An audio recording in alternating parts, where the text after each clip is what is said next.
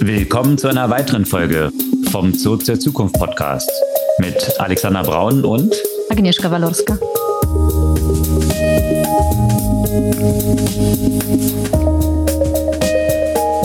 Was gab's Neues letzte Woche?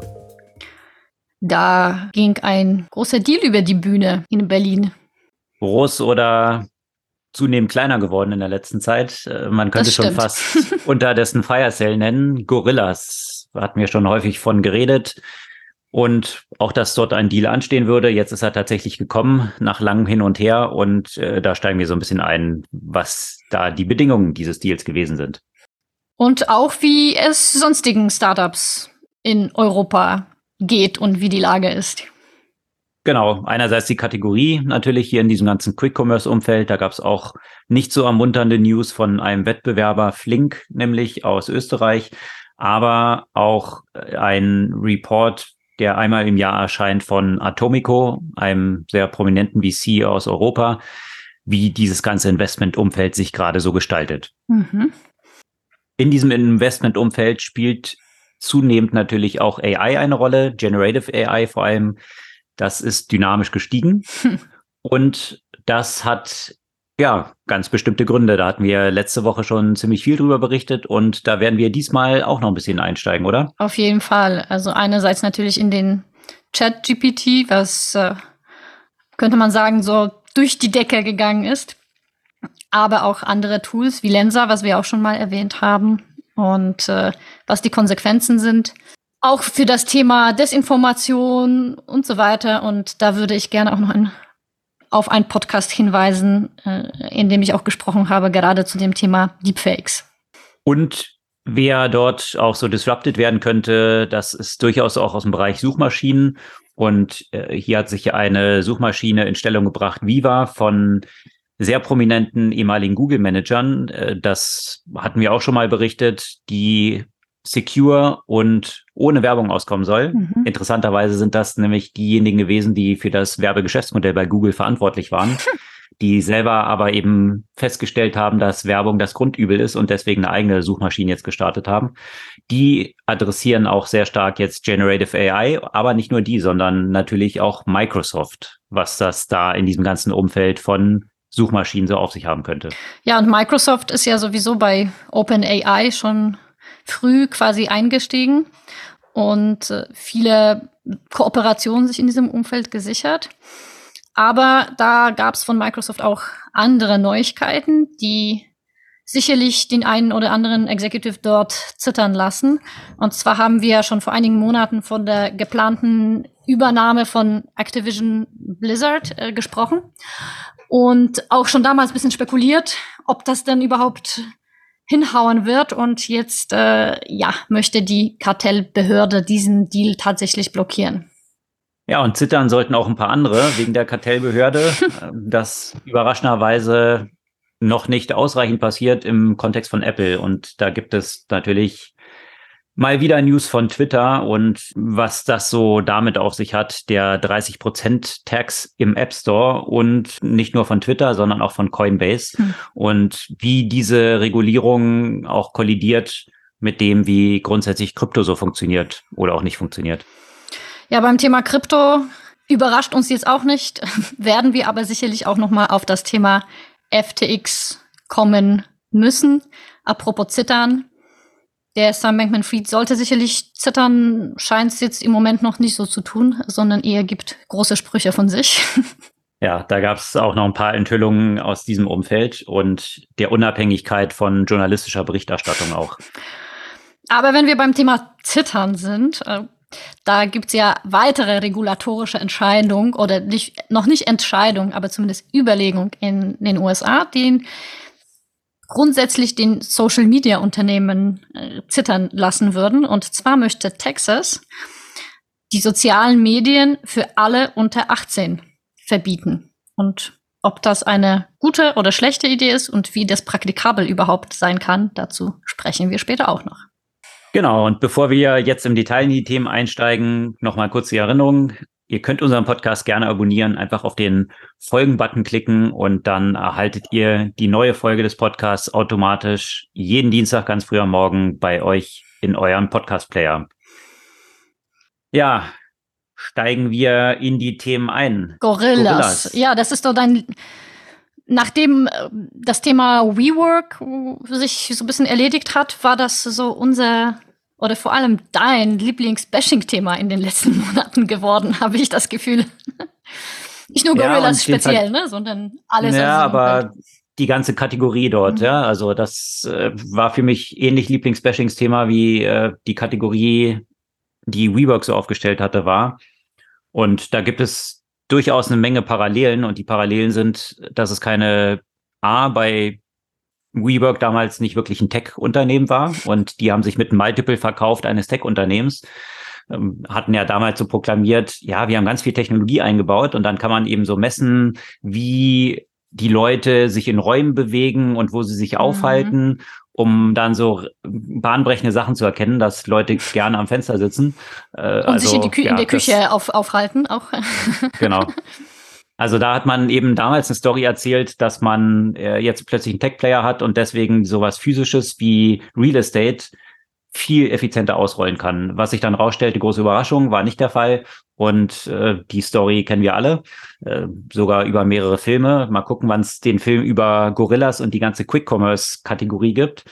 Weil das ist, ich meine, klar kann ich mir jetzt im Nachhinein da auch wieder auf die Schulter klopfen und sagen, super, ich habe das vorher gesehen.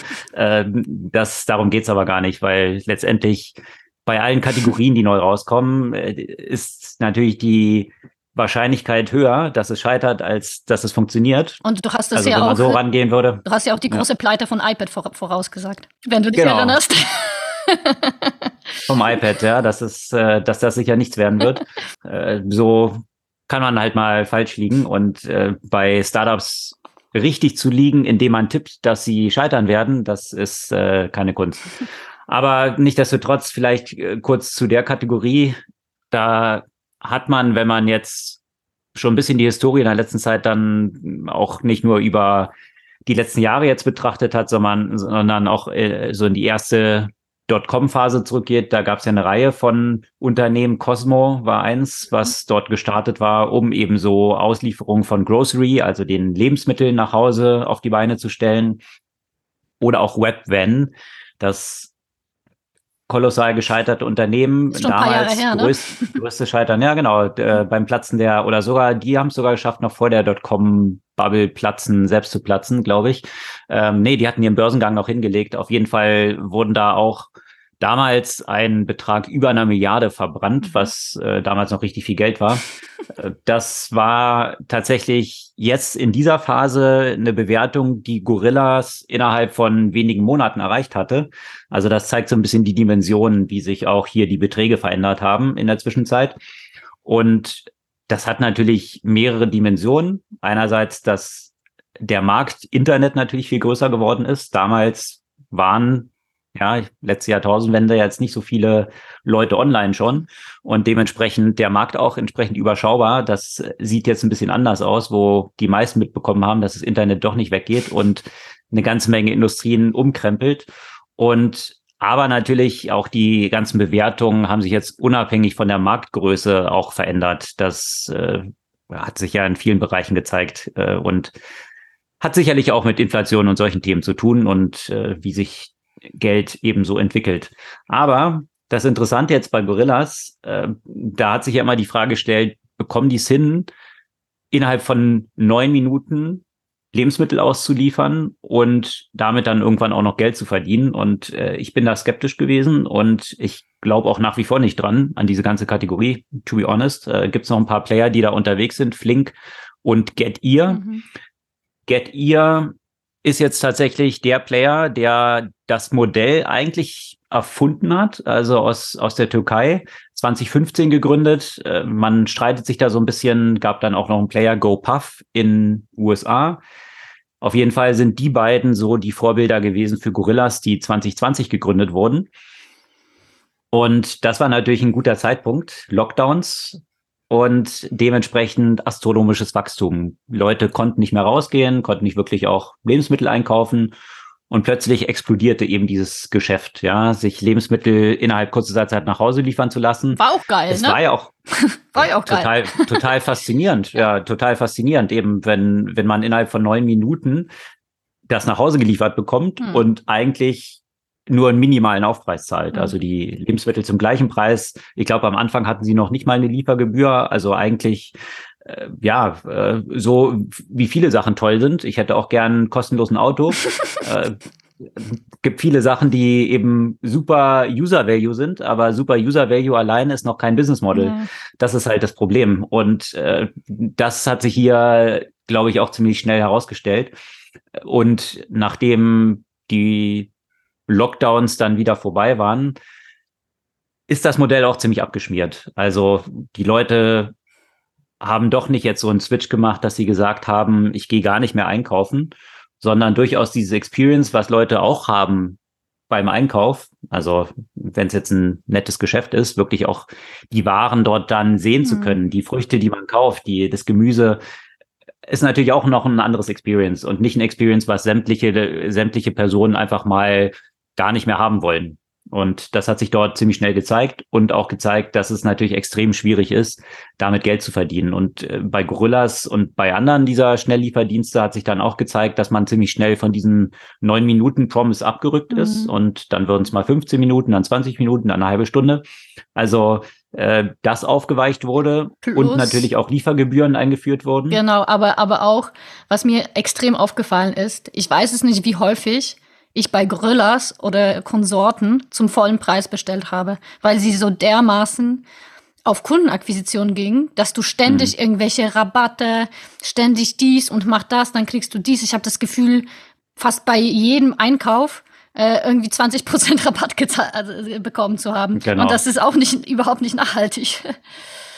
Ja, das war natürlich eine extrem teure Rabattschlacht, die diese Unternehmen, die vollgepumpt waren mit Venture Capital, hier gegeneinander betrieben haben, weil es um diesen Landgrab ging. Also wer, wenn man die Hypothese hat, dass dieses Geschäftsmodell irgendwann Geld verdienen kann, dann kommt es hier nur auf Scale an. Also dass sich diese ganzen Dark Stores, also die haben ja dann in zentralen Lagen quasi Ladenfilialen gemietet, in denen man nicht einkaufen konnte, die mhm. einfach nur diese Lager waren, haben da jetzt in der letzten Zeit auch zunehmend regulatorischen Pushback bekommen, also zum Beispiel in Amsterdam und Paris, wo jetzt Regulierungen unterwegs sind, dass keine weiteren dieser Dark Stores mehr geöffnet werden dürfen, weil das natürlich auch, wenn man das so in Fußgängerzonen hat, dann plötzlich einfach solche ja. zugeklippten Fenster. Das ist jetzt nicht unbedingt so eine angenehme Innenstadt-Experience. Mhm. Und auf der anderen Seite, also dass, dass die verboten werden und auch keine weiteren, also keine weiteren mehr geöffnet werden dürfen und existierende wieder zum Teil schließen müssen. Mhm. Und äh, dass, wenn man dort aber diese Traction einmal hat, so die Hypothese, dann kann man damit auch irgendwann Geld verdienen. Und deswegen war jetzt hier natürlich dieser Wettbewerb, wer wird es werden? Ist es jetzt Gorillas? Ist es Flink? Ist es Get Ear? Ist es GoPuff, die zwischenzeitlich angekündigt hatten, dann auch nach, nach Europa zu kommen, das zwischenzeitlich dann aber doch wieder abgebrochen haben, diese Übung, weil es dieser Kategorie schon nicht mehr so gut ging. Mhm. Und äh, klar, jetzt hier Kunden zu akquirieren für dich als Nutzer ist es ja egal, ob du dann über Flink bestellst oder über Gorillas oder wen auch immer. Da ist man eben von Gutschein zu Gutschein genau. gehüpft genau. und hat hier 20 Prozent, dort 20 Prozent. Und das hat man ja wirklich im Wochentakt von allen mhm. bekommen. Ne? Mhm.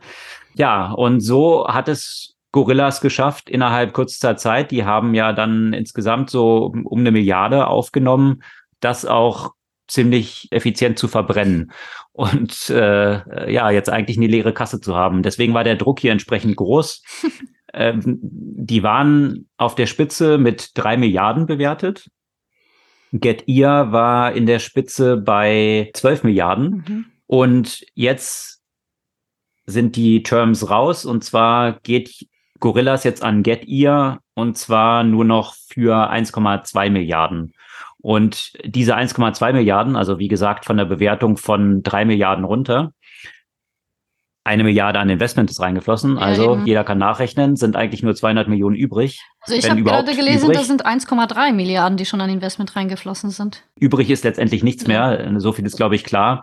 Und jetzt ging dann auch nur noch die Diskussion darum, wie viel würde jetzt Get ihr noch dafür zahlen? Hm. Und zwischenzeitlich wurden dann mal äh, sickerten Verhandlungszwischenstände durch, wo der Spieß eigentlich umgedreht werden sollte. Es gab nämlich außer Get Ear eigentlich keinen weiteren Interessenten mehr an Gorillas. Mhm. Äh, zwischenzeitlich wurde kolportiert, dass Gorillas oder die Investoren von Gorillas sogar noch 100 Millionen drauflegen sollen. damit äh, ja, dass, äh, dass das Ding jetzt über die Bühne geht. Äh, das ist jetzt wohl nicht passiert. Wie man hört, ist jetzt äh, in diesem Tausch dieser Bewertung 1,2 Milliarden, äh, halten die Investoren jetzt aber auch kein weiteres Geld, mhm. sondern sie bekommen in diesem Wert Aktien von GetEar, die wohlgemerkt jetzt auch wesentlich weniger wert mhm. sind. Also kombiniert sind die Gorilla und GetEar dann zusammen noch 10 Milliarden wert, okay. was eben ja, von 15 Milliarden vorher kombiniert, ja, zur Spitze der beiden Bewertungen natürlich auch einen kräftigen Rücksetzer darstellt. Es werden dann nochmal so 40 Millionen an ein paar Investoren in Cash gezahlt, aber das ist äh, vor dem Hintergrund des da rein geflossenen Gelds natürlich auch eher Pocket Change. Mhm. Also von daher, ich glaube, es ist klar, dass hier viele Investoren ihr Geld nicht mehr wiedersehen werden, ja. die hier in Gorillas investiert haben, die zwischenzeitlich natürlich einen enormen Anstieg gesehen hatten. Mhm. Extreme Rekorde, die dort äh, aufgestellt wurden in kurzer Zeit. Und ja, wie gesagt, 2020 gegründet, zwei Jahre später und äh, die Sache ist Toast. Mhm. Und äh, das Interessante ist aber auch hier wiederum dran zu betrachten, äh, wie das grundsätzlich dann auch so läuft. Ja, also es ist ja nicht so, dass jetzt äh, Karl Sümer, der Gründer von Gorillas, jetzt leer ausgeht, es klang durch, dass er jetzt nochmal 2,4 Millionen bekommen hat, was natürlich eben A, nicht, nicht viel Geld mhm. ist im Kontext, ja, wenn man ein Milliardenunternehmen aufgebaut hat. Er hatte aber in der Zwischenzeit natürlich über sogenannte Secondaries, das heißt eben, wenn andere Investoren einsteigen in, in einer anderen Runde, äh, da geben sie häufig den Gründern die Möglichkeit, ein bisschen Geld vom Tisch zu nehmen, mhm. um sie auch zu incentivieren, nicht zu früh zu verkaufen zum Beispiel. Also das gibt sehr valide Gründe, weswegen das gemacht wird, damit äh, Gründer und Gründerinnen dann auch erstmal safe sind mhm. und sich über das Geld nicht Sorgen machen können und sich wirklich voll darauf konzentrieren können, jetzt ihr Startup weiter aufzubauen und nicht äh, ja zu, zu günstigen Konditionen zu verkaufen. Mhm. Und da hat man aus dem Flurfunk so durchgehört, dass äh, Sümer schon auch 50 Millionen zwischenzeitlich dort ausgecasht hat. Aha. Also von daher, ich glaube, er wird nicht am Hungertuch nagen. Das ist natürlich in, in solchen Runden, das war, wenn man es jetzt wiederum mit WeWork vergleicht, natürlich noch drastischer dort gewesen, mhm. wo Adam Newman zwei Milliarden mitgenommen hat und ja, die, die Mitarbeiter eine lange Nase bekommen haben und eigentlich nichts mehr hängen blieb und viele Investoren auch viel Geld verloren haben. Und äh, viele dieser prominenten Investoren wie Softbank dann eigentlich mittlerweile zu so einem Kontraindikator geworden sind. Äh, sonst ist man überall eingestiegen äh, spätestens wenn Softbank, das war so der Königsmacher, äh, und jetzt ist es eher, mh, hm, da ist Softbank dabei, Ups. dann äh, dann geht's bald mit dem Bach runter. Würde ich lieber nicht investieren. ja. Also das zeigt so ein bisschen diesen diesen Switch, der auch stattgefunden hat und ich glaube, das Thema ist auch noch nicht zu Ende. Ich frage mich, wie es mit dieser Kategorie weitergeht. Jetzt ist durchgesickert, dass zum Beispiel Flink, der Wettbewerber im europäischen Markt von Gorillas, die haben jetzt in Österreich äh, die Flink-Tochter insolvent gehen lassen. Mhm. Also der österreichische Markt wird hier von Flink nicht weiter betrieben.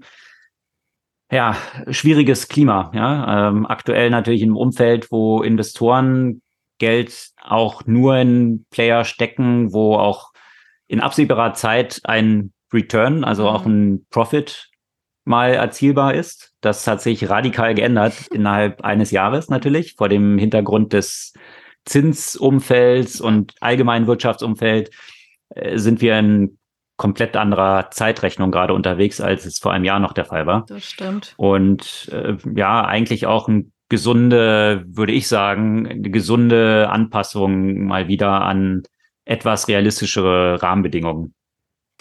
Also mal schauen, wie es dort weitergeht. Und äh, interessanten Einblick in dieses ganze Investmentumfeld hat jetzt gerade wieder Atomico geliefert. Atomico ist ja einer der prominentesten europäischen VCs. Also da ist unter anderem der Gründer von oder hauptsächlich äh, von, von ihm initiiert äh, Niklas Zentrum, der Gründer von Skype.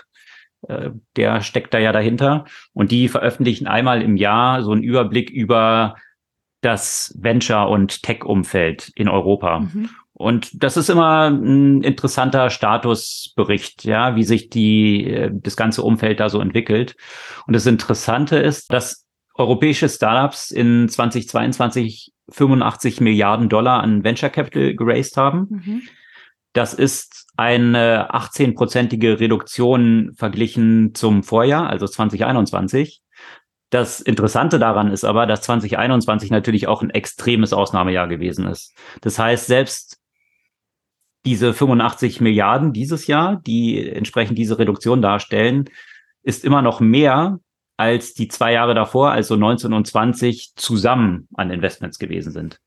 Das zeigt so ein mhm. bisschen auf, wie dramatisch 2021 natürlich dort äh, ein absoluter Hype gewesen ist und äh, Geld rausgeballert wurde ohne Ende. Ich frage mich aber, wie das dann auch noch weitergeht, ne? weil man könnte jetzt sagen, okay, 2021 waren die Kassen ja auch noch gut gefüllt und die Kohle müsste raus und äh, die Probleme in Anführungszeichen äh, fingen erst an. Ich bin mal sehr gespannt, wie das 2023 wird, ob es weiter nach unten geht. Ja, ich glaube, da gibt es so ein paar Faktoren, die da eine Rolle spielen werden. Also einerseits sind die Kassen eigentlich bei den VCs immer, noch, noch sehr voll. gut gefüllt. Mhm.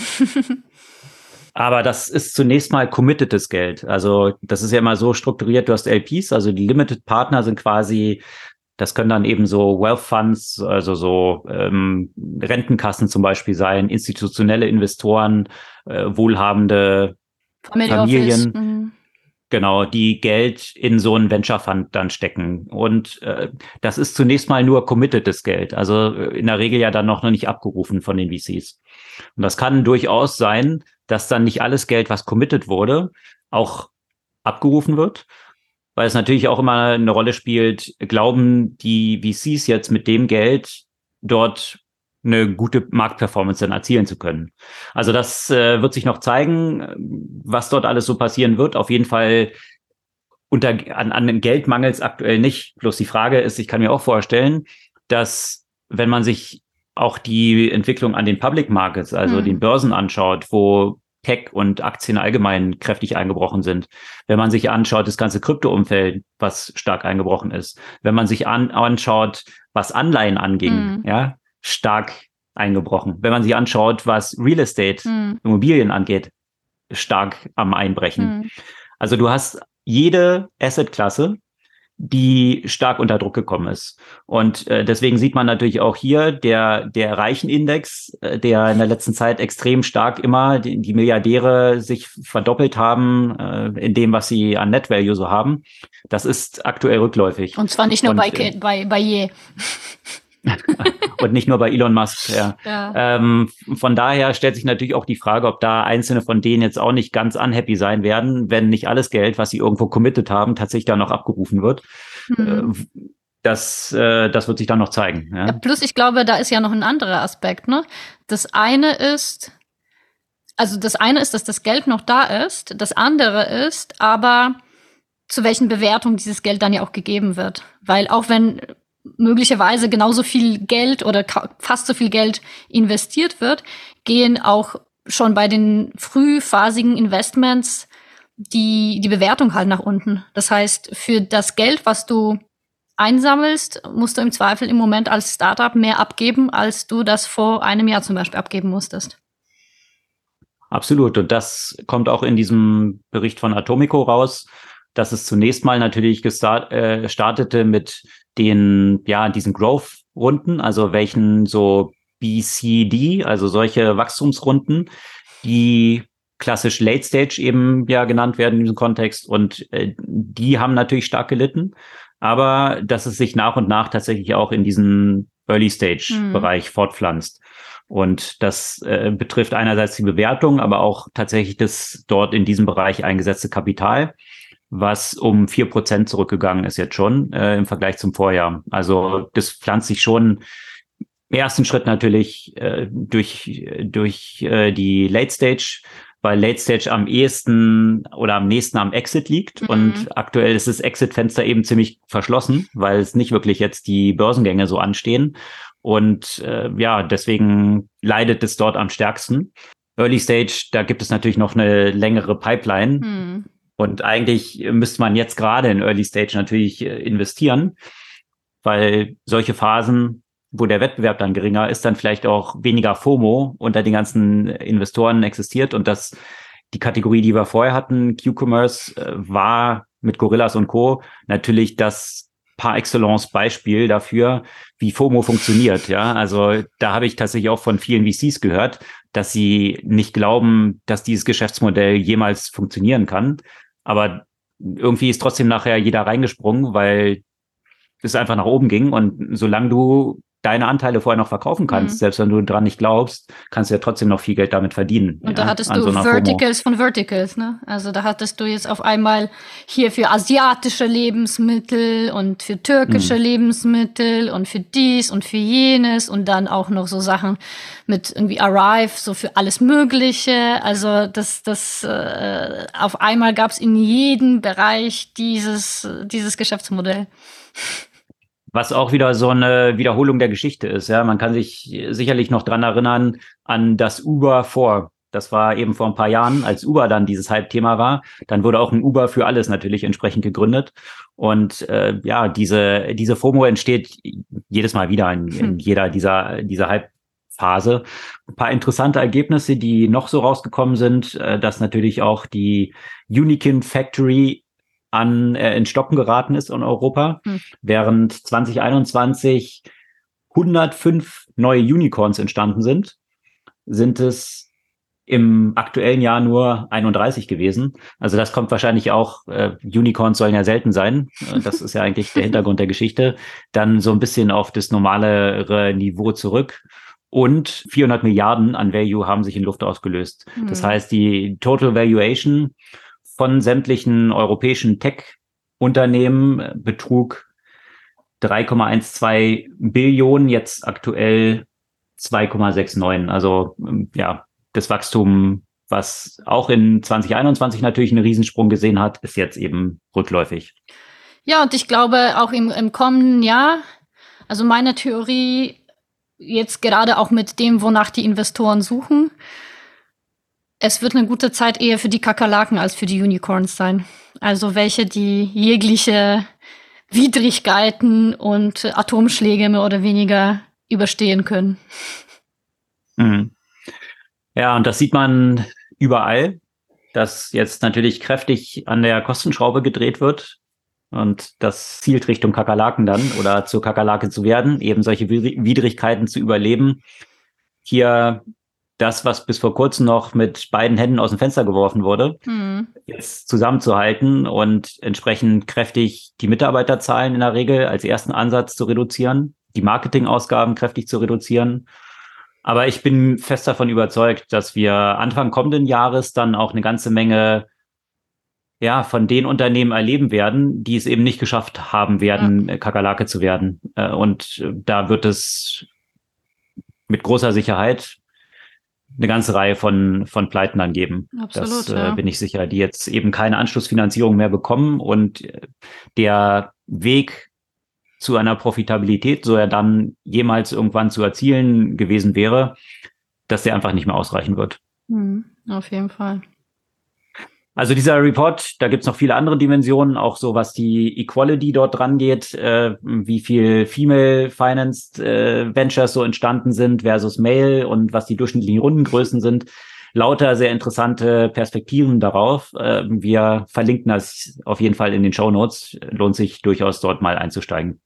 Da gab's bestimmt auch was in diesem Report zu bestimmten Themen, also zum Beispiel künstliche Intelligenz. Genau, das gab es auf jeden Fall auch in einem interessanten Artikel, der bei der Financial Times erschienen ist. Und der Venture Capital Markt wäre ja nicht der Venture Capital Markt, wenn alles jetzt nur nach unten ginge und eben Kapital nicht mit der Opportunität auf ein großes Wachstum irgendwo anders deployed würde. Und äh, der Bereich, wo das stark jetzt gegen den Trend gerade stattfindet, wo alles nach unten geht, ist tatsächlich der Bereich Generative AI. Hm. Und äh, hier sieht man das natürlich als ein starkes Trendthema, was gegenüber 21, wie gerade beschrieben, 21 zu 22, 22 ist ja alles kräftig zurückgegangen. Hier in diesem Bereich ist es stark gestiegen. Das heißt, die Anzahl der Deals ist stark gestiegen. Also im Vorjahr waren es unter 80 Deals, dieses Jahr äh, schon über 100. Und auch das Geld, was dort investiert wurde, ist aktuell schon über zwei Milliarden. Im vergangenen Jahr waren es, glaube ich, was sind das so 1,7 Milliarden Größenordnung. Also hm. von daher ist das ein Feld, was stark am Wachsen ist und äh, ja, so ein bisschen vielleicht das, was vor kurzem noch Web3 war, das abgelöst haben könnte als das neue Hype-Thema. Die Frage ist aber, gibt es hier zumindest macht es diese Anmutung, eine ganze Reihe von konkreten Real-Life-Einsatzgebieten, wo viele im Web3 noch ja so ein bisschen illuster am Suchen sind, welches die so sein könnten. Ne? Also vielleicht ist der, der Pfad zu tatsächlichen Lösungen hier im Bereich von AI schon ein bisschen weiter fortgeschritten, als es jetzt im Kontext von Blockchains und Web3 so gewesen ist, oder? Das stimmt, ja. Und äh, das hat ja gerade in den letzten Wochen und Monaten ja die neue Hype-Leveln erreicht. Und gerade ist natürlich die Chat-GPT, äh, glaube ich, in aller Munde, äh, die jetzt vor kurzem offen für alle freigestellt wurde. Und ja, es ist schwer, nicht begeistert und gleichzeitig verstört zu sein. Mhm. Und äh, wie begeistert die Leute sind, das zeigen vielleicht so ein paar Eckdaten dazu. Wenn man mhm. sich anschaut, welche Anwendungen es geschafft haben, eine Million User und in welchem Zeitraum äh, zu erzielen. Da war Netflix äh, bei dreieinhalb Jahren und Airbnb zweieinhalb Jahre und dann ging es so weiter. iPhone äh, brauchte 74 Tage, um eine Million Nutzer zu haben. ChatGPT hat das innerhalb von fünf Tagen geschafft. Das heißt, diese Dynamik, die man dort natürlich auch sieht, also alle Leute, die noch Twitter verwenden und nicht auf Mastodon sind, weiß ich nicht, vielleicht Mastodon vielleicht sogar auch, äh, die werden wohl nicht drum herum gekommen äh, sein, in der letzten Zeit ihre Feeds voll zu haben mit faszinierenden Beispielen der Anwendung von ChatGPT. Und äh, das äh, sorgt natürlich für eine eigene Dynamik, wo innerhalb in so, so kurzer Zeit von fünf Tagen so viele Leute dann mobilisiert werden, äh, sich dort anzumelden. Finde ich auch faszinierend, dass die Server da noch nicht total gecrashed sind dort. Äh, wurde zum Teil schon ein bisschen langsamer, solche Abfragen. Aber überhaupt. Und zwischenzeitlich zu Halbzeiten abgebrochen. Tatsächlich ja. zwischenzeiten gab es ja eine Meldung, dass es im Moment äh, wegen des äh, Anfragen-Ansturms äh, keine Ergebnisse geliefert werden können. Mhm. Aber ich finde es trotzdem faszinierend, wie relativ stabil man es trotzdem hinbekommen hat bei so einem astronomischen Wachstum. Auf jeden Fall, ja. Und trotzdem gibt's noch immer noch so paar Leute, die dann natürlich kommentieren, so ja, so eine doofe AI-Spielerei, was soll das denn werden, ja. Aber ich denke, wer, wer das so sieht, der hat sich, glaube ich, mit dem Thema noch nicht befasst. Ja, und äh, das demonstriert natürlich auch das, was man gerade in diesem Kontext von AI und Chatbots insbesondere als eine menschliche Eigenschaft kennt, dass mhm. man als Mensch natürlich immer versucht, das System zum Scheitern zu bringen, um dann mhm. die eigene Überlegenheit zu demonstrieren. Das ist ein bekanntes Phänomen und äh, hier natürlich auch, äh, natürlich gibt es viele Beispiele, die dann auch gezeigt werden, wo es wirklich lächerlich ist, was die, was die Antworten dann sind. Aber äh, darauf. Da soll man doch das, froh sein. Das zu extrapolieren und dir zu sagen, ja, das bringt alles nichts, totaler Quatsch, würde maßgeblich und äh, wirklich absolut maßgeblich missachten, wie tief jetzt schon die Verwerfungen dort sind. In positiver wie, Fall. ja, auch möglicherweise gefährlicher Natur, oder? Mhm. ja, das auf jeden Fall. Das auf jeden Fall. Also ich muss sagen, ich denke, dass es für, für Content-Erstellung ein ein absoluter Mehrwert ist. Ähm, also gerade, ich muss zugeben, ich habe tatsächlich letztens so einen Konferenzbeitrag eingereicht und ich hatte überhaupt keine Zeit. Und ich habe mir äh, anhang von bestimmten Eckdaten den Titel und die Beschreibung einfach generieren lassen und dann nochmal drüber gegangen, an der einen oder anderen Stelle nochmal nachkorrigiert. Und äh, ich muss sagen, hätte ich das sofort von Anfang an per Hand gemacht, wäre ich vermutlich zu einem ähnlichen Ergebnis äh, gekommen, aber es hätte mich einfach deutlich mehr Zeit äh, gekostet. Auf und der das, anderen Seite, hm, ja. Und, und, das ist jetzt ein Beispiel, wo du selbst dann noch editiert hast, sozusagen. Ne? Also wo das so ein kollaboratives... Hätte ich aber nicht machen müssen. Ja. Mhm. Und das, äh, das finde ich aber interessant, weil genau dieses Beispiel, was du jetzt erwähnt hast, da gab es einen interessanten Tweet von äh, Kedrowski, äh, der in seinem Umfeld viele Professoren auch hat, ja, mhm. äh, die jetzt schon die Hände über den Kopf zusammenschlagen, weil die gesagt haben, Essays mhm. durch die Bank jetzt schon. Also es gibt kein Essay, wo nicht irgendwie GPT-3 jetzt aktuell schon eingesetzt wird von den Studenten. Und äh, das zeigt so ein bisschen auf, ja, wie, wie geht man damit um? Ist die Gesellschaft darauf, darauf überhaupt vorbereitet? Und das ist so die, diese, diese Frage, die er dort aufwirft, dass diese Disruption, die damit jetzt einhergeht, schon auf dem jetzigen Stadium so tiefgreifend ist, dass wir überhaupt nicht damit vor, äh, damit umgehen können. Und äh, wie sollen jetzt Professoren künftig mit solchen Essays umgehen? Wo, hm. wenn wir bis vor kurzem gesagt haben, Plagiat oder irgendwelche Geschichten, ja, hier werden die Sachen jeweils neu generiert. Du kannst nicht einfach jetzt so mit einer Plagiatsmaschine eine bestimmte Satzkonstruktion googeln, um dann rauszufinden, wurde das woanders schon verwendet. Das wird jedes Mal hm. neu generiert. Also diese Fragestellungen, die da dort aufkommen, die, die sind so tiefgreifend äh, auf mhm. ganz vielen Ebenen. Hm. Ja, auf jeden Fall. Was mir aber auf, also ich muss sagen, großer Vorteil, den ich jetzt gesehen habe, und ich habe versucht, das in unterschiedlichen Kontexten zu nutzen, ist Formulierung, ne? Formulierungshilfe. Und das ist auch, fand ich, gerade wenn du in einer Sprache schreibst, die deine, die nicht deine muttersprachliche Sprache ist, ne? Ich ich habe ja früher, sagen wir mal, als ich nach Deutschland kam und angefangen habe zu studieren, ähm, sehr, sehr, sehr viel Zeit beim Schreiben eben von Essays, Hausarbeiten oder sonstigen Texten damit verbracht, halt die richtige Formulierung, den richtigen Satzbau zu finden. So viel, dass ich einfach gar nicht so viel Zeit hatte für den Inhalt.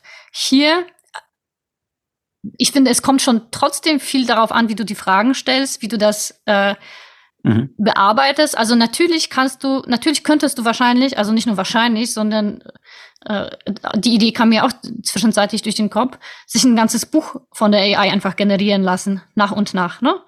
Äh, Gibt es ein gutes Beispiel? Post mal einen mhm. Link zu von einer Person, die tatsächlich genau das gemacht hat. Die hat ein Kinderbuch generiert. Mhm. Also über mehrere Fragen dann die ganze genau. Geschichte und mhm. gleich diese Geschichte dann von AI, eben von Delhi, wiederum mhm. illustrieren lassen. Illustrieren lassen, ja geil. Genau, ja. ja sodass ja, genau. ein Bilderbuch für Kinder entstanden ist mhm. mit einer Geschichte. Die Geschichte ist von AI kreiert, die zugehörigen Bilder sind von AI kreiert. Und das mhm. Buch kann man jetzt schon als, als äh, self-published Buch auf Amazon kaufen. Innerhalb mhm. von einem Tag generiert. Ja, überrascht mich nicht. Also hätte mich überrascht, wenn ich die Einzige wäre, die diese Idee im Kopf hatte. Mhm. Aber auf jeden Fall habe ich mich dann ja auch gefragt, wie man das grundsätzlich auch zur Kontengenerierung nutzen kann. Und was mir natürlich als allererstes äh, aufgefallen ist, als ich das Tool auf Deutsch übrigens gebeten habe, mir ein paar Statistiken zu zeigen. Ich wollte nämlich für meine neue Firma, auch für, für die Social Media Inhalte, ein äh, bisschen ja paar, paar Posts generieren und habe gesagt, äh, zeig mir paar interessante Statistiken zum Thema Familien und Finanzen in Deutschland. Mhm. Und es kamen tolle Statistiken, ne? Also alles also alles relevante Sachen mit Zahlen und Quellen, ja?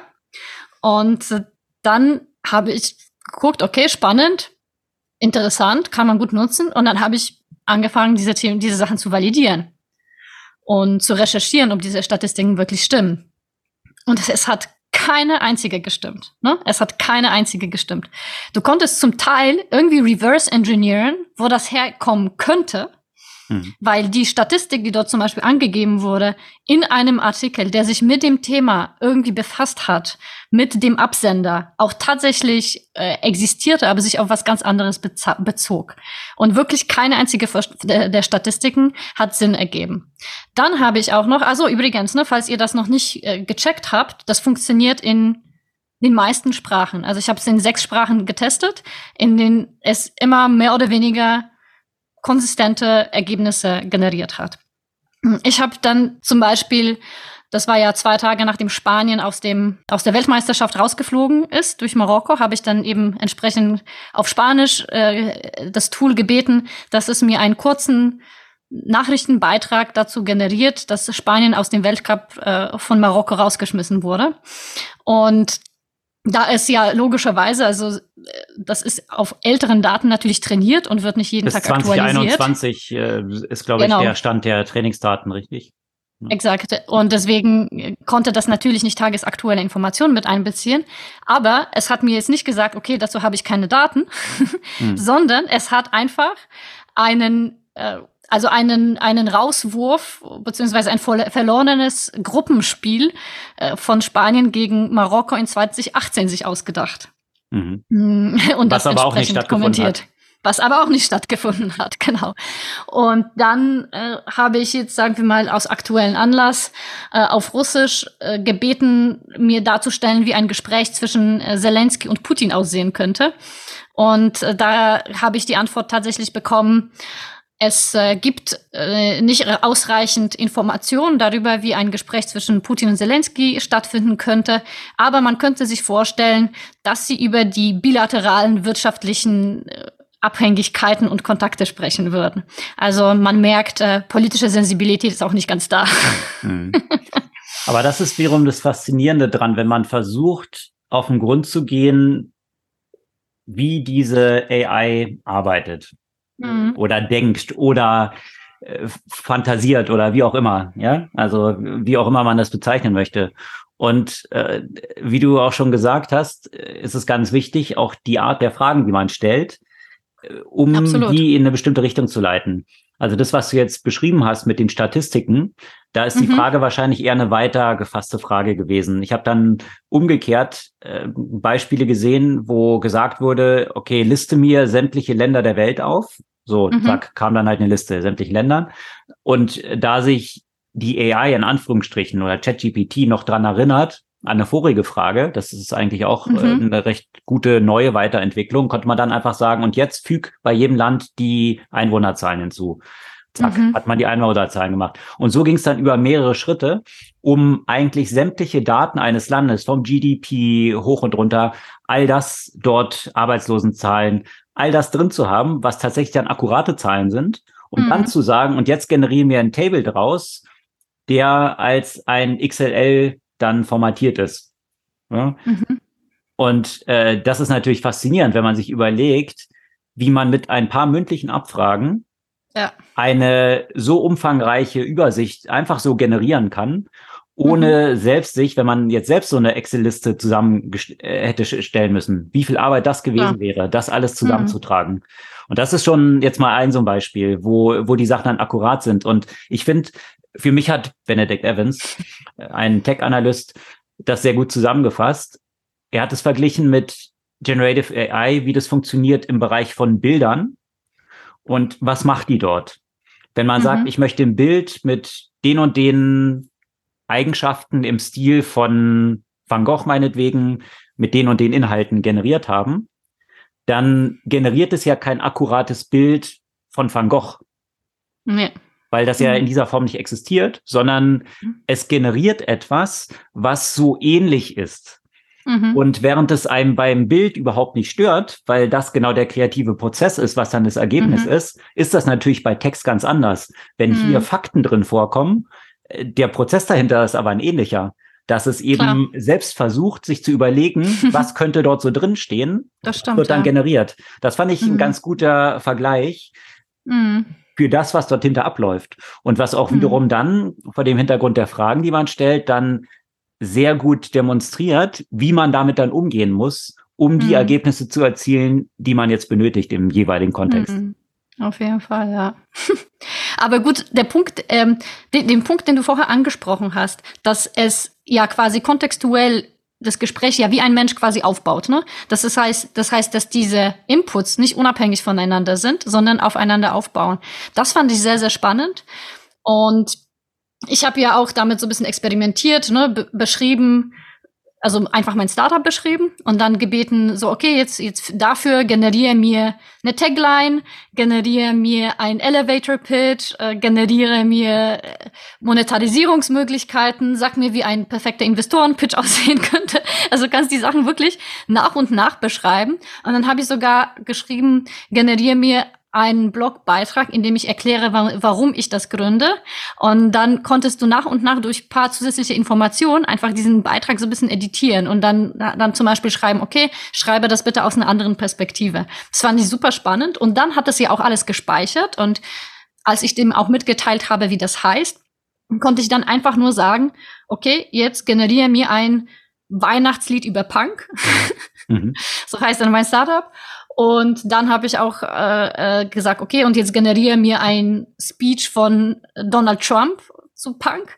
Und dann hat mir so den ersten Speech generiert und dann habe ich nur noch geschrieben, okay, und jetzt möchte ich, dass es noch mehr nach Trump klingt. Und dann kam ja, habe ich dir ja auch, auch durchgeschickt, mhm. eben der entsprechende Speech von Trump zu dem Thema. Ich fand aber gerade bei diesen kreativen Themen, wie so Weihnachtslieder, Gedichte, fand ich das Sprachmodell im Englischen doch wesentlich besser als im Deutschen. Mhm was eben demonstriert, dass wahrscheinlich auch das Dataset, was dahinter liegt, um es zu trainieren, wesentlich umfangreicher ist, als jetzt irgendwie in anderen Sprachen auch der Fall ist. Mhm.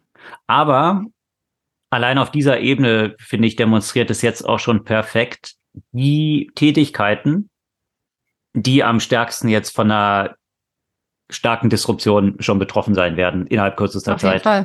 Also viele dieser einfacheren Marketingjobs, also mhm. Content Marketing, daraus auch Webseiten zu generieren, wirklich Basic Websites, ja, aber zum Teil auch eben von der Programmierung. Programmierung zum Teil noch äh, etwas problematisch. Da hat jetzt auch GitHub, war das, glaube ich, war es GitHub oder eine ja. andere Development-Plattform hat es jetzt gesperrt für Co Code, der durch GPT äh, generiert wurde weil mhm. ähnlich, äh, ähnlich wie mit der Sprache, wie wir es jetzt gesagt haben, das klingt erstmal ganz gut, ist zum Teil aber kompletter Quatsch. So ähnlich ist es beim Code wohl auch zum Teil, dass es erstmal gut aussieht, aber wenn man dann mal im Detail durchgeht, doch eine Menge Quatsch auch drin steht. Und äh, das dann auseinanderzuhalten, das äh, gibt dann noch mehr Arbeit für Developer, die dann das eigentlich wiederum korrigieren müssen alles. Also von daher, da gibt es sicherlich noch äh, Verbesserungspotenzial, aber auch extrem viele Bereiche, wie gesagt, im Marketing, Content mhm. Marketing, mhm. in diesem Beispiel, was ich vorhin erwähnt hatte mit dem Kinderbuch, ja, Illustratoren, mhm. ja, all diese mhm. Sachen, die jetzt schon von einer massiven Disruption allein auf dem jetzigen Level betroffen sein werden. Und das mhm. stellt natürlich auch wiederum ganz tiefgreifende Fragen, die sehr tiefe eben gesellschaftliche Implikationen haben. Also das eine, was ich schon erwähnt hatte, jetzt mit Professoren und Professoren, die plötzlich jetzt nicht mehr eigentlich einschätzen können, welche Essays jetzt tatsächlich geschrieben worden sind von, von den Studenten und Studentinnen. Das, äh, ja, wie geht man damit um? Hm. Wie schätzt man das ein? Also da, da ist die Gesellschaft einfach noch nicht darauf vorbereitet für, weswegen eben manche jetzt auch sagen, dass es ziemlich unverantwortlich ist, dass äh, JetGPT jetzt einfach so auf die Welt losgelassen wird. Mhm. Also gibt es große Diskussionen. Oder auch natürlich in, in der Kombination, wenn man kreative Berufe hat, wie welche, die jetzt eben Text darstellen oder Illustrationen. Mhm.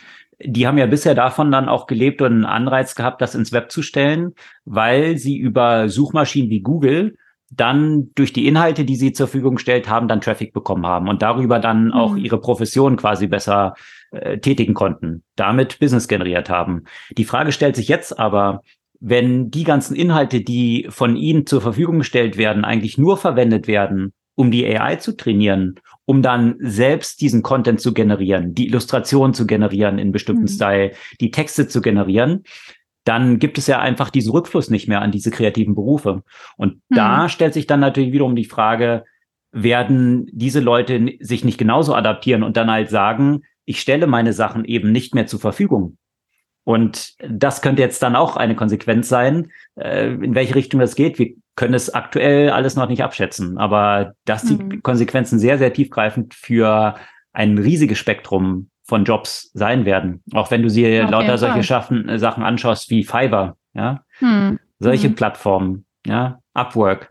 Also solche, solche Sachen, wo recht begrenzte Jobs vergeben werden die eben so mit Content Marketing und äh, Illustration, Design, sowas zu tun haben. Das, das kannst du jetzt komplett schon AI machen lassen. Und wir hatten ja auch schon mal davon berichtet, solche Prompts, dass plötzlich Prompt mhm. generieren ein Job werden könnte.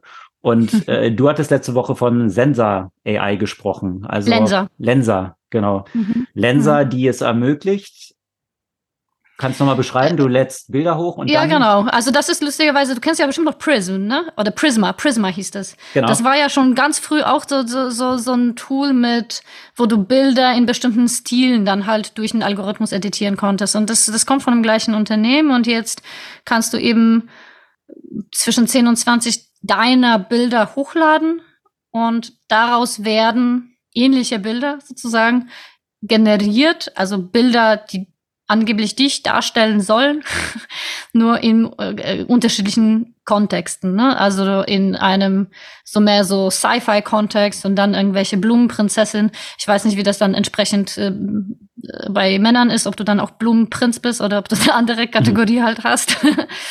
und ähm, da ja, also und, und daraus generieren sie ja mehr oder weniger eben wiederum Prompts für ein Bildgenerator und geben die Outputs halt raus und verdienen damit bisschen Geld.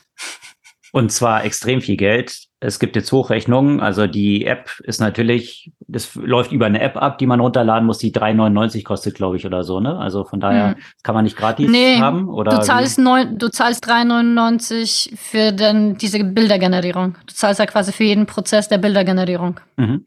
Okay, aber das also, haben eine Menge Leute gemacht ja. äh, was perfekt natürlich an diese Grundprinzipien andockt, die Reed Hoffmann so mal, der Gründer von LinkedIn, so schön zusammengefasst hat. Das beste Geschäftsmodell ist immer dort anzudocken an die Todessünden, ja, also hier äh, Greed, Eitelkeit. Greed und in diesem Fall dann Eitelkeit, äh, weil das Web ist natürlich jetzt voll davon. Äh, die, die Bilder sehen alle recht vorteilhaft aus, muss man auch sagen, natürlich, die dort generiert mhm. werden.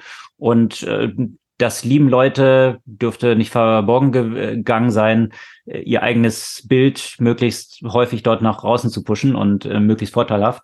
Von daher hat sich das natürlich äh, extrem verbreitet und letztendlich, was dahinter steckt, Lensa greift mit bestimmten Prompts, die sie halt generiert haben, auf die dahinterliegende AI von Stable Diffusion zu. Hm. Also das ist schon die ganze Technologie eigentlich. Also ein Prompt generieren für einen existierenden externen Service. Und mhm. damit verdienen sie aktuell eine Million Dollar pro Tag, wohlgemerkt. Mhm. Ja, und mit Mel Lensa gibt es so ein paar Issues. Ne? Also einerseits, man muss sagen, dass natürlich, natürlich habe ich genauso wie alle anderen nicht die Geschäftsbedingungen gelesen was, weil das ja keiner tut. Aber mit dem habe ich ja quasi auch das Recht an der Verwendung von diesen ganzen Bildern an das Unternehmen abgetreten.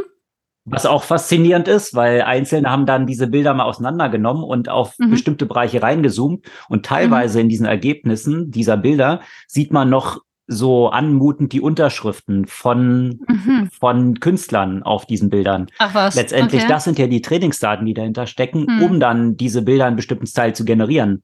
Und mhm. äh, die sind zum Teil tatsächlich noch sichtbar in diesen Bildern. Wie dann mhm. wiederum sie sich daraus raus bedingen können, dass sie jetzt eine ausreichende artistische, künstlerische Wertschöpfung wiederum. Mhm. Also da spricht man ja, glaube ich, um, um das dann äh, selbst die Rechte daran zu generieren. Also eine Schaffungshöhe mhm. oder irgendwie sowas, äh, glaube ich, in diesem Kontext. Aber gleichzeitig dann noch die Unterschriften von dem Original Künstlerinnen und äh, dort, dort drin zu haben. Finde ich auch faszinierend. Ja, da sehe ich ja auch so eine Klage kommen wie gegen GitHub. Mhm.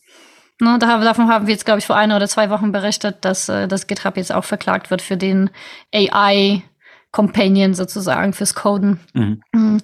Was aber auch bei Lensa von vielen Fragen, von, von vielen Frauen als Vorwurf auf, äh, erhoben wurde, dass die Bilder ja auch extrem sexualisiert zurückkommen. Und ich kann es mir sehr gut vorstellen, weil ja, das, das, das, das basiert wahrscheinlich auch wieder auf dem Trainingsmaterial. Also damit meine ich nicht die, die, die Bilder der Frauen, die die da hochgeladen haben, sondern die, die Bilder, die dann zum, zum Trainieren von diesem äh, Algorithmus genutzt werden. Ich muss sagen, ich, ich kann es persönlich nicht bestätigen. Mhm. Also ich habe von den Bildern, die ich generiert habe, war vielleicht eins, wo ich dann sagen würde, solche Riesenbrüste habe ich garantiert nicht. Äh, mhm. Aber ansonsten fand ich da sehr wenig Bilder in diesem Kontext. Natürlich haben sie ja alle so ein bisschen Kindchenschema. Natürlich sehe ich da auf den Bildern deutlich besser aus, als ich tatsächlich aussehe. Ist ja so, so ein bisschen wahrscheinlich die Idee. Das gilt, gilt ja aber auch für die männlichen Bilder. Also das, was ich von meinen männlichen Bekannten gesehen habe, waren ja auch eher Bilder, an denen sie aussahen, als wären sie zehn Jahre jünger und äh, so slightly more handsome. Mhm. Ja. Was sicherlich auch eben zu dieser viralen Verbreitung der ganzen Sache beigetragen hat. Natürlich, ja. Du wirst ja nicht die Bilder von dir teilen, wo du aussiehst, wie du aussiehst halt, ne? In den meisten Fällen, sondern willst ja dein attraktivstes Ich letztendlich äh, darstellen, ja. Mhm. Und ähm, ja, ist ja lustig, weil ich gerade in diesem jetzt zu, zu gleicher Zeit, wo dieser Generative AI so durch die, durch die Gegend geht, habe ich vor zwei Wochen, hatte ich ein Interview zum Thema Deepfakes ja gegeben, weil Deepfakes ist letztendlich auch nichts anderes als, äh, als, als das, das gleiche Prinzip, nur dazu angewendet, um, äh, ja, um entsprechend äh, Menschen in Situationen darzustellen, indem sie tatsächlich nicht sind oder um andere zu täuschen, sagen wir mal in den Negativfällen. Da kommt ja natürlich nicht nur das Bild, sondern es kommt ja Video beziehungsweise auch Audio dazu. Und äh, genau, das ist ein Podcast, das heißt Digger Fake, äh, das sich mit äh, Faktenüberprüfung, Fact-Checking beschäftigt. Und da gehört natürlich so das Thema Deepfake dazu. Und ich kann mir vorstellen, dass äh, das Thema Generative AI gerade in dem Kontext von zum Beispiel Generierung von falsch, falschen Ergebnissen und falschen Statistiken, in dem Kontext von GPT-3 auch da ein gutes Thema sein wird für die Zukunft. Mhm. Mhm. Den Link äh, schicken wir dort und ich denke, das ist vielleicht ganz hilfreich, weil ich immer wieder das, den, äh, den Begriff Deepfake ja auch hier fallen lasse und da kann man vielleicht so ein bisschen mehr davon erfahren. Ja, und was ich faszinierend finde, gerade bei so Deepfakes und eben auch dem, was wir gerade so besprochen haben, wo kommen eigentlich diese ja, Texte, Bilder, die dann dort verwendet werden, wo kommen die eigentlich her? Ist es nachvollziehbar? Mhm. Oder ist mhm. es eben nicht nachvollziehbar? Und da habe ich ein ganz interessantes Beispiel gesehen von äh, dem Gründer, einer der zwei Gründer von Niva. Ich weiß nicht, ob du von Niva schon mal gehört hast. Mhm. N-E-E-V-A. Mhm. Das ist eine neue Suchmaschine. Und zwar mhm. ist die eben gegründet worden von zwei sehr prominenten Google-Mitarbeitern. Der eine war ehemaliger SVP für Ads bei Google. Also der hat eigentlich die ganze mhm. Advertising-Plattform von Google aufgebaut. Also Multimilliarden-Business. Und äh, der andere ist VP Monetization bei YouTube gewesen. Mhm. Also beides eben Themen, die sich sehr stark um Advertising ranken. Und die beiden wiederum sind zu der Erkenntnis gelangt, dass das Grundübel von vielen Problemen, die wir heute haben, das Werbegeschäftsmodell ist.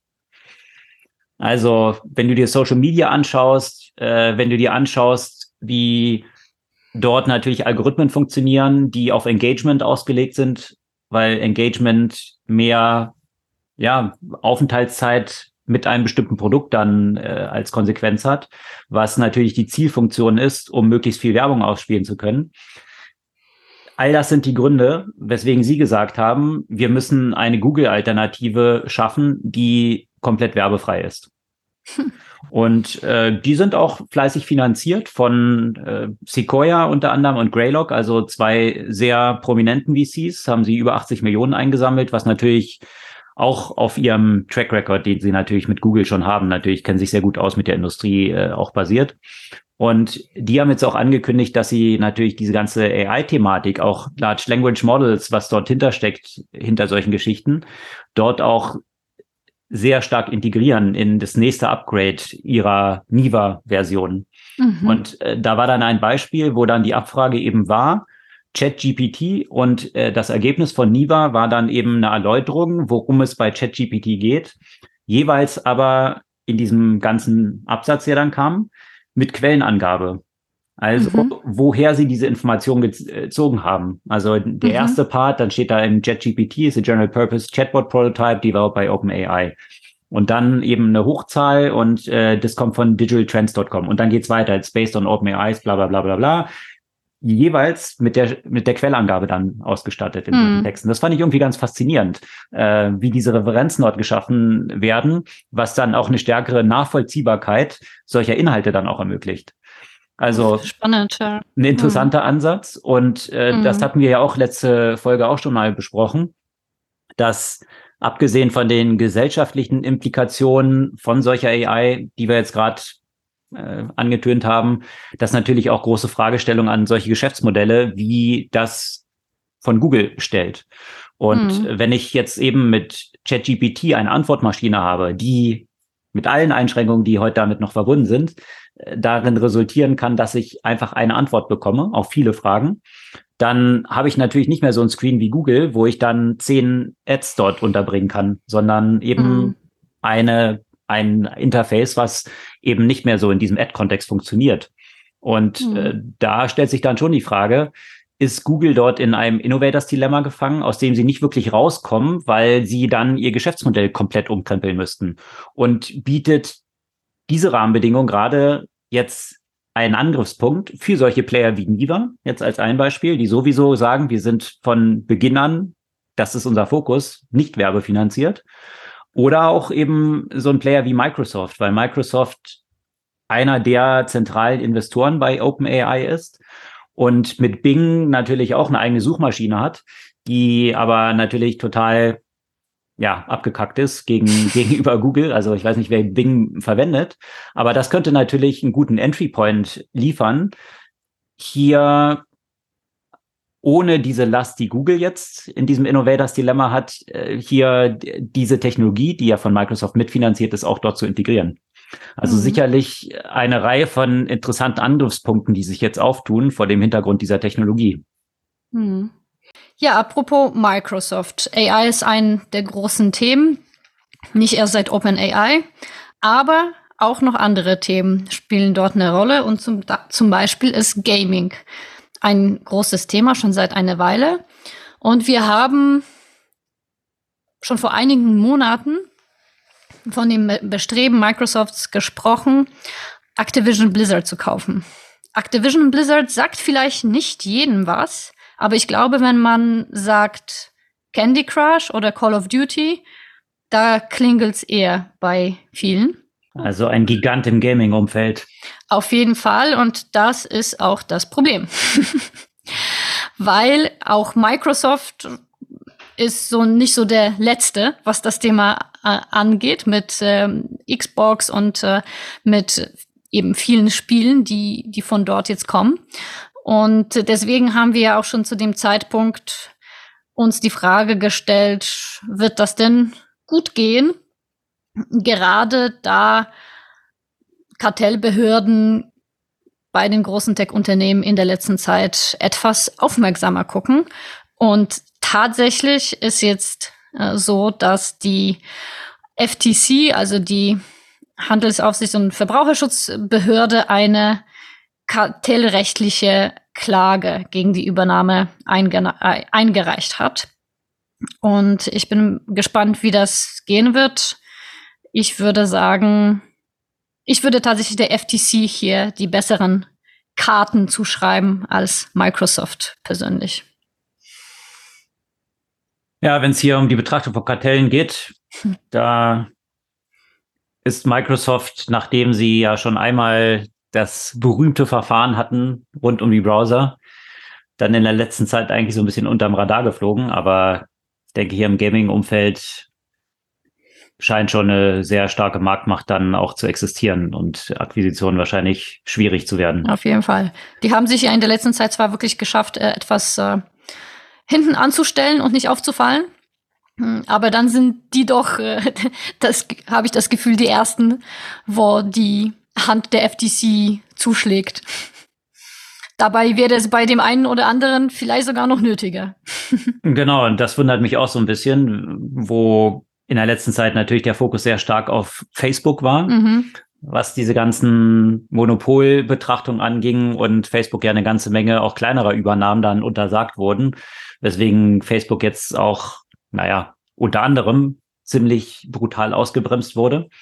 Einer, der maßgeblich daran beteiligt war, die äh, kräftig auszubremsen, ist natürlich Apple. Mhm. Und die sind, finde ich, bisher noch ziemlich ungeschoren davon gekommen, was eben so Monopolbetrachtung anging. Und äh, da stellt sich ja durchaus die Frage, äh, gibt es in mehrerer Hinsicht eine sehr, sehr marktbeherrschende Stellung von Apple, sowohl was mobile Operating Systems angeht, mhm. ja, also eigentlich ein Duopol, was einfach zwischen Google und Apple existiert, was sogar auch noch so existiert, dass Apple sich fleißig von Google bezahlen lässt. äh, damit sie die einzige Suchmaschine sind, die auf den Apple-Devices läuft. Also hier große Fragezeichen und natürlich auch ein großes Fragezeichen der App Store überhaupt, wo 30 Prozent von den Sales, die über den App Store abgewickelt werden, dann an Apple fließen. Und äh, dass da viele Leute nicht so happy mit sind, hatten wir auch immer wieder von berichtet, unter anderem von Spotify, die hiergegen ja schon geklagt hatten, von auch einem anderen großen anderen Gaming-Player Epic, die hier aus dem App Store dann geflogen sind. Und äh, jetzt versucht Twitter auch nochmal und Twitter hat jetzt angekündigt, dass sie diesen berühmten 8 Dollar Bestätigungsbutton, der oder dieses Tag, dieser blaue Haken, äh, den jetzt einführen wollen und zwar in einer Form, dass er über Apple Devices, also über den App Store 11 Dollar kostet und über die Webseite 7 Dollar. Hm. Also äh, klaren Anreiz zu schaffen, hier an Apple vorbei die Sache zu verkaufen, was auch nicht jetzt von Apple verboten wird, Subscription auch anderweitig zu verkaufen. Es darf ja bloß kein direkter Link dann eben aus dem Apple Store dort oder aus, aus der App eben zu einer alternativen Kaufmöglichkeit dann existieren. Aber natürlich, da stellt sich immer die Frage, und das war auch die Argumentation von Spotify, dass sie gesagt haben, sie möchten ihre Nutzer ja nicht verwirren, indem sie unterschiedliche Preise eigentlich für das Gleiche anbieten, was wiederum eigentlich ein gutes Argument ist, wenn jetzt so ein Player wie Twitter vorprescht und sagt, ja genau, wir machen das so, äh, aber übrigens über die Website ist es dann günstiger, kostet eben nur sieben Dollar. Wenn man jetzt Monopolbetrachtungen eng strickt, dann sieht man ja, dass Preis ein zentraler Mechanismus hm. ist. Ja, ein Monopol führt zu höheren Preisen. Das war in der letzten Zeit immer verwischter geworden. Ja, man hat da versucht, Amazon als äh, mit Monopol Betrachtungen auszuboten, ähm, obwohl die Preise ja dort nicht höher sind, sondern man hat versucht, Alternativen für marktbeherrschende Stellung dann entsprechend zu finden. Aber hier bei Apple ist es ja eigentlich sehr transparent und damit dann auch demonstriert, dass sie sagen, okay, damit wir diesen Service verkaufen können, auch über Apple, muss es dort dann halt mehr kosten. Hm. Also eigentlich eine sehr plakative Demonstration, dass diese marktbeherrschende Stellung zu höheren Preisen führt. Hm. Und da bin ich mal gespannt, wie das hier sich weiterentwickelt. Apple dürfte sicherlich nicht daran interessiert sein, dass das hier den Regulatoren so unter die Nase gerieben wird. Das weil stimmt. ja der Ansatzpunkt dort dann eigentlich eine gute Steilvorlage liefern würde. Hm. Und in einem anderen Bereich gab es ja auch äh, ein paar Probleme mit Apple Tags, ne? genau, und zwar ist das ein Bereich, den Apple vor kurzem nochmal zentral geregelt hatte, dass sie auch gesagt haben, ich kann jetzt auch diese Zahlung nicht dadurch umschiffen, indem ich jetzt mit irgendwelchen Kryptozeug plötzlich unterwegs bin und sage, ich lasse mich eben über Krypto bezahlen. Hm. Weil dann muss ich nicht 30 Prozent zahlen. Das wäre ein schöner Umweg gewesen, äh, der, der Apple hätte ausbroten können. Aber nein, die Payments, die auch über Krypto dann abgewickelt werden und in Krypto abgewickelt werden, sollen ja auch Bestandteil dieser 30% Tax sein. Und das hat jetzt dazu geführt, dass die Coinbase Wallet jetzt bei Apple aus dem App Store geflogen ist, weil über diese Wallet NFTs gekauft werden können. Diese NFTs werden dann aber natürlich bezahlt in Ether. So, weil Ether, es auch gar nicht anders geht. exakt, exakt. So, was dort aber noch anfällt, sind ja dann solche Gas-Fees, mhm. ja, also die für Transaktionen mhm. äh, in, auf ETH dann anfallen. Und äh, da ist es jetzt natürlich auch, wenn man sich ein bisschen damit auskennt, natürlich auch total schwierig zu sagen, okay, diese Fees schwanken ja auch, ja, was an, an Gas zu zahlen ist. Wie würde man dort dann Verfahren etablieren, wo acht, äh, automatisch Apple 30 Prozent dann dafür bekommen soll? Und wofür? Sind es dann von den Gas? Ist es dann mhm. von dem NFT, was verkauft wird? Was ist dann der Service? Was ist ein Produkt? All solche Fragestellungen, die sich dann äh, darüber stellen. Wahrscheinlich geht es hier in erster Linie tatsächlich um diese äh, Servicegebühr. Aber das dann an diese Gas-Fees zu klicken, also da hat äh, Coinbase dann einen längeren Post zu gemacht, wo sie versucht haben darzulegen, dass es gar keine Möglichkeit gibt und äh, Inner Purchases äh, does not support Crypto. So we couldn't even comply even if we tried. Mhm. Das war so die Argumentation von Coinbase. Okay. Also viele Reibereien, die jetzt um diese 30% Tax sich bei Apple da so entwickeln und äh, kann man gespannt sein, wie sich, wie, wie hier der Ausgang von der ganzen Geschichte dann sein wird. Ja, man kann ja auch gespannt sein, wo wir jetzt schon so ein bisschen bei dem Thema Krypto angekommen sind, äh, wie da ein Ausgang einer anderen Story aussehen wird. Und ich muss sagen, ich musste da echt lachen. Lachen, Augen verdrehen und so weiter, als ich äh, gelesen habe, was der Sam Bankman-Fried wieder von sich gegeben hat.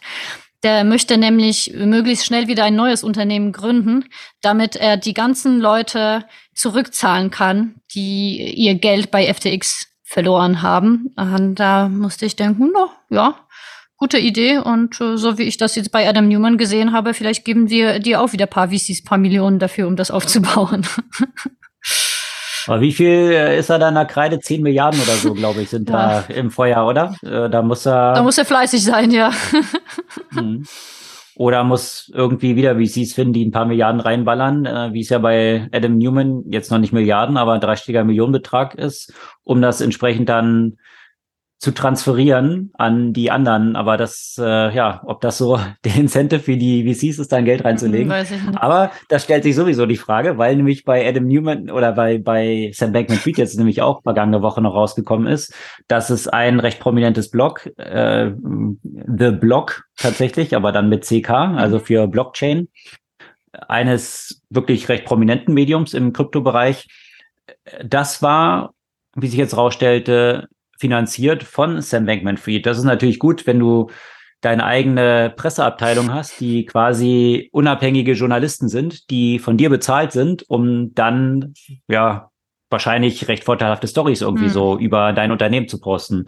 Und äh, hier ist von einem Buyout die Rede, der stattfinden sollte, um existierende Investoren von The Block auszuzahlen. Und da hat der hat Sam Bankman-Fried oder vielmehr Alameda Capital, was ja zu FTX dazugehört, in mehreren Tranchen, in der ersten Tranche äh, 12 Millionen, in der zweiten 15 Millionen und dann nochmal in der dritten Tranche 16 Millionen Dollar überwiesen als eine Lohn an den Gründer dieser The Block wiederum, um existierende Investoren auszuzahlen. Interessanterweise wurde ein großer Teil wohl der letzten Tranche von dem Gründer dann dafür verwendet, auch Real Estate in den Bahamas zu kaufen. das ist schon, also Investorengeld oder mhm. Anlegergeld verwenden die dann, also FTX, um es anderen Leuten zu leihen, Anführungsstrichen, die journalistische, in Anführungsstrichen, äh, Seiten betreiben, die dann auch wiederum Immobilien, also äh, okay, ich glaube, das Thema braucht man nicht weiter vertiefen, aber da kommt noch eine Menge, was für Sam Bankman-Fried gefährlich werden könnte wahrscheinlich. Und trotzdem kommt er nicht runter von seinem hohen Ross, das finde ich so faszinierend. Also ob der so, also ist er so delusional oder ist er so arrogant? Ich weiß es echt nicht. Beides. Ja, ich weiß nicht, ob der in der letzten Zeit mal so ein paar Interviews, also ich habe jetzt mir nicht die ganzen da von der New York Times, was da auch statt, sondern nur so Auszüge. Aber er, er, also entweder ist er so, wie du sagst, oder er strengt sich auch an, sich jetzt als so ein crazy Professor dort mhm. irgendwie so darzustellen, mit so einem wirren Blick und, äh, und all, allen Kombinationen, die dazugehören, äh, um vielleicht damit dann einen möglichen Richter oder Richterin in diese Richtung zu beeinflussen, zu sagen, dass man einfach sagt, okay, der checkt's halt einfach nicht oder hat eine Macke. Also ein bisschen auf diese Richtung dann zu plädieren. Naja. Dass es ihm über den Kopf oder die Haare gewachsen ist. Scheint so, ja. Ja, aber wenn wir noch so in dem regulatorischen äh, Bereich sind und wo du sagtest, man hat sich ja die eigene PR-Abteilung gekauft, dann musste ich ja auch gleich an Elon Musk und Twitter denken. Der hat sich ja auch mhm. seine ganze PR-Abteilung jetzt gekauft. Egal. Auf jeden Fall geht's ja auch regulatorisch in einem anderen Kontext ja auch um die sozialen Medien. Und als ich den äh, Beitrag gelesen habe, dachte ich, hm, so doof ist es dann vielleicht doch nicht.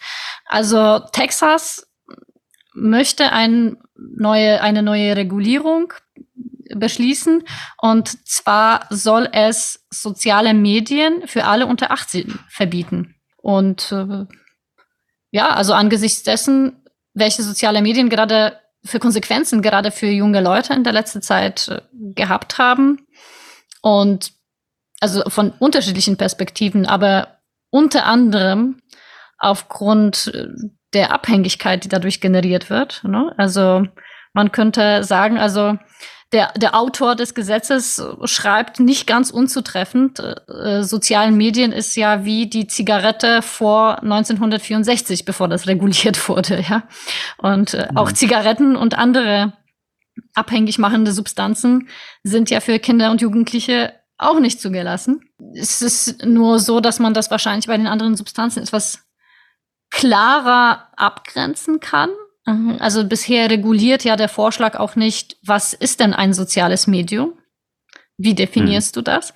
Sind ja Learning-Plattformen, äh, die soziale Aspekte mit einbeziehen, wie Duolingo oder andere? Sind das auch soziale Medien und gehören sie auch äh, abgeschafft? Äh, also ich denke, das wird sehr, sehr darauf ankommen, wie, wie das dann konkret äh, reguliert wird. Plus natürlich finde ich sowas auch immer sehr schwierig im Kontext eines Bundesstaates da in dem Kontext äh, zu verbieten, weil ja, Zigaretten kannst du einfacher wahrscheinlich in einer geografischen Location regulieren als äh, Zugang zu sozialen Medien. Mhm. Ja, ist auch faszinierend, weil natürlich allein der Begriff die sozialen Medien ja wie du es auch gesagt hast, eben, äh, wie bemisst man was, ja? Es gibt sicherlich viele Bereiche davon, wo ich sagen würde, die sind absolut vorteilhaft und, und haben große positive Effekte. Nichtsdestotrotz gibt es sicherlich auch ein ganzes weites Spektrum von Sachen, die absolut negative Effekte haben. Also allein, wenn ich so in der letzten Zeit meine Twitter-Nutzung anschaue und mir betrachte, was es mit meinem Gemütszustand so macht, mhm. ja, äh, diese, diesen Quatsch, der da von, von Elon Musk äh, Tag ein und Tag aus verbreitet wird in der letzten Zeit. Also, äh, und leider komme ich an dem auch nicht vorbei, selbst wenn ich den jetzt blockiere. Ähm, irgendwelche anderen Leute, die natürlich sich dann äh, auf seine Einlassung dann wiederum äußern. Also er ist diese Echo Chamber geworden, die Donald Trump vorher war, mit ähnlicher, mit ähnlichen, äh, würde ich sagen, thematischen Tiefgang. Mhm. Und äh, das, das finde ich einfach nur anstrengend. Gleichzeitig finden ja auf Twitter auch jede Menge super interessanter und, und Klar. weiterführender Konversationen auch statt. Und äh, ja, da bin ich wirklich auch selbst hin und her gerissen. Mhm. Ja. Extrem schwierig. Äh, die, der eine Ansatz, weswegen auch diese Suchmaschine, die, die ich erwähnt hatte, in diese Richtung geht, eben hier von diesem Werbegeschäftsmodell, was sicherlich ein negativer Faktor ist, der hier eine große Rolle spielt. Aber ich sehe dann auch wiederum Parallelen in positiven wie im negativen mit Regulierungen, die in China zum Beispiel stattgefunden haben, äh, wo wir auch schon mal drüber gesprochen haben, ja. Mhm. Also, äh, wo die chinesische Regierung ja auch vorgeprescht ist und gesagt hat, die mentale Gesundheit der Jugend äh, ist in Gefahr durch Gaming und durch Social Media. Mhm. Und ja, in vielen Aspekten, jetzt kann man so als alter Mann drauf schauen und sagen, oh, die neuen Technologien und böse und hin und her. Äh, so ein Touch davon hat's auch, aber sicherlich gibt's auch viele Aspekte, die, die tatsächlich auch schädlich sind. Mhm. Ich finde es bloß dann schwierig, weil man dann leicht so das, das, äh, wie sagt man, das, das Wasser mit dem Baby oder das Be Baby mit dem Badewasser, das Kind mit dem Badewasser so ausgibt. Ja. äh, genau. Und äh, das, die Gefahr besteht natürlich auch hier. Ne? Also, wo man dann dort die Grenzen setzt und wer das auch machen sollte. Mhm. Und, ja. und wie? Genau. Mhm. Das soll das Spektrum der Themen gewesen sein, wo wir gerade noch China hatten. Nur der kurze Verweis. Äh, da gab es noch interessante Artikel auch vergangene Woche, äh, wie jetzt Leute, die an Demonstrationen teilgenommen haben in China, durch die Masken mit Gesichtserkennung jetzt getrackt werden und identifiziert werden können und wie teilweise die Protestierenden dann offline auch wiederum mit Graffiti arbeiten. Mhm. Zwei sehr interessante Artikel, einer in der New York Times, das andere in Rest of the World, äh, die Gehen wir jetzt nicht im Detail darauf ein, lohnen sich aber auf jeden Fall noch zu lesen und packen wir auch hier in die Show Notes unseres Podcasts gerne zum Nachlesen. Gibt es eine Buchempfehlung diese Woche? Ich glaube, die passt sogar so ein bisschen zu diesen ganzen hm, Hype-Themen. Und zwar The Cold Start Problem, How to Start and Scale Network Effects von Andrew Chen. Und hm. Andrew Chen ist ja auch ein Partner bei Andreessen Horowitz. Allerdings musste ich so herzlich lachen, als ich angefangen habe. Und zuerst äh, ist ja eben der Autor so stolz drauf, dass er unter anderem bei Clubhouse investiert hat, weil die erkannt haben, was die für eine Verbreitungsmaschine sind und wie schnell die sich verbreiten. der muss man ja zugeben, das Buch ist ja entstanden und veröffentlicht worden, bevor das, äh, bevor äh, Clubhouse ja quasi kollabiert und nichts mehr wert geworden ist. Ähm, mhm. Aber das ist, also trotzdem natürlich zeigt das so diese Netzwerkeffekte und wie sie das verbreitet hat. Ne? Aber der andere Aspekt, und das ist so das, wo ich sage, das fehlt mir so ein bisschen an dem Buch, diese Gegenüberstellung. Also das eine ist diese Riesenverbreitung, die Unternehmen wie mh, hm, eben Clubhouse, aber natürlich geht es ja um Uber und, und andere andere Unternehmen, die ja so enorm skaliert sind und so eine enorme Verbreitung äh, erhalten haben. Aber fast alle Unternehmen, die er dort erwähnt, sind welche, die ja kaum nachhaltiges Geschäftsmodell aufbauen konnten. Mhm. Und das ist ja immer so, finde ich, der andere Aspekt. Und das, das passt ja auch so gut zu der aktuellen Situation und auch zu den aktuellen Veränderungen auf dem VC-Markt, wo es ja in den letzten Jahren sehr stark darum ging, äh, schaff erstmal Verbreitung, Geschäftsmodell findet man halt irgendwie, ist es nicht so wichtig, zu mhm. ich gebe dir kein Geld, wenn du mir nicht zeigen kannst, wie ganz genau dein Weg zur Profitabilität aussieht. Wie ist so deine Perspektive auf das Buch? Also, äh, dass in der letzten Zeit viele Unternehmen entstanden sind, die de facto nicht wirklich jetzt Unternehmen sind, weil ihnen einfach ein Geschäftsmodell fehlt, äh, mal ganz knapp zusammengefasst, ähm, lassen sich aber trotzdem viele von dieser, diesen Netzwerkeffekten Klar. auch dann zugunsten von Unternehmen mit Geschäftsmodell einsetzen? Also gibt es durchaus Learnings aus diesem Buch, die, die auch über die genannten Beispiele hinausgehen? Ja, natürlich, weil ich meine, auch die genannten Beispiele sind ja Beispiele dafür, wie wie sie ja trotzdem einfach enorm schnell geschafft haben zu skalieren, ja, und wo, was sind die Aspekte, wovon hängt das ab und welche Modelle es in diesem Kontext gibt. Also wenn man jetzt auch dann wiederum doch ein erfolgreiches Modell wie jetzt Dropbox denkt, ja, also wie schafft man das oder auch Instagram, hm, das ein Beispiel ist für eine äh, Methode oder für ein Vorgehen, so come for the tool and stay for the network. Ne? Also du bietest den Leuten erstmal ein Tool, aber dadurch, dass, dass, dass dahinter auch noch eine Verbreitung und so weiter steht, äh, ist es nicht nur dieses eine Tool zum Bearbeitung von Fotos, sondern mhm. eben einfach viel mehr durch dieses Teilen. Und da werden ja unterschiedliche Wege eben dazu gezeigt, wie man diese Skaleneffekte nutzt, aber auf der anderen Seite natürlich diese Schwierigkeit, die auf der anderen Seite steht, äh, weil ja mittlerweile jeder versucht ja dieses Netzwerkeffekt zu erzielen. Mhm. Okay. Also, das ist die Leseempfehlung dieser Woche, The Cold Start Problem, How to Start and Scale Network Effects von Andrew Chen, einem Partner von Andreessen Horwitz. Das soll es für diese Woche gewesen sein. Sämtliche Artikel, über die wir gesprochen haben, verlinken wir in den Shownotes unseres Podcasts, wie gehabt, gerne dort auch zum Nachlesen. Wir freuen uns über euer Feedback, über eure Kommentare und gerne auch ein paar Follows unseres Podcasts. Und wenn ihr bis hierhin gehört habt, gerne zwei Freunden oder Freundinnen schicken, denen der Podcast auch gefallen könnte. Und dann hören wir uns kommende Woche wieder. Bis dann.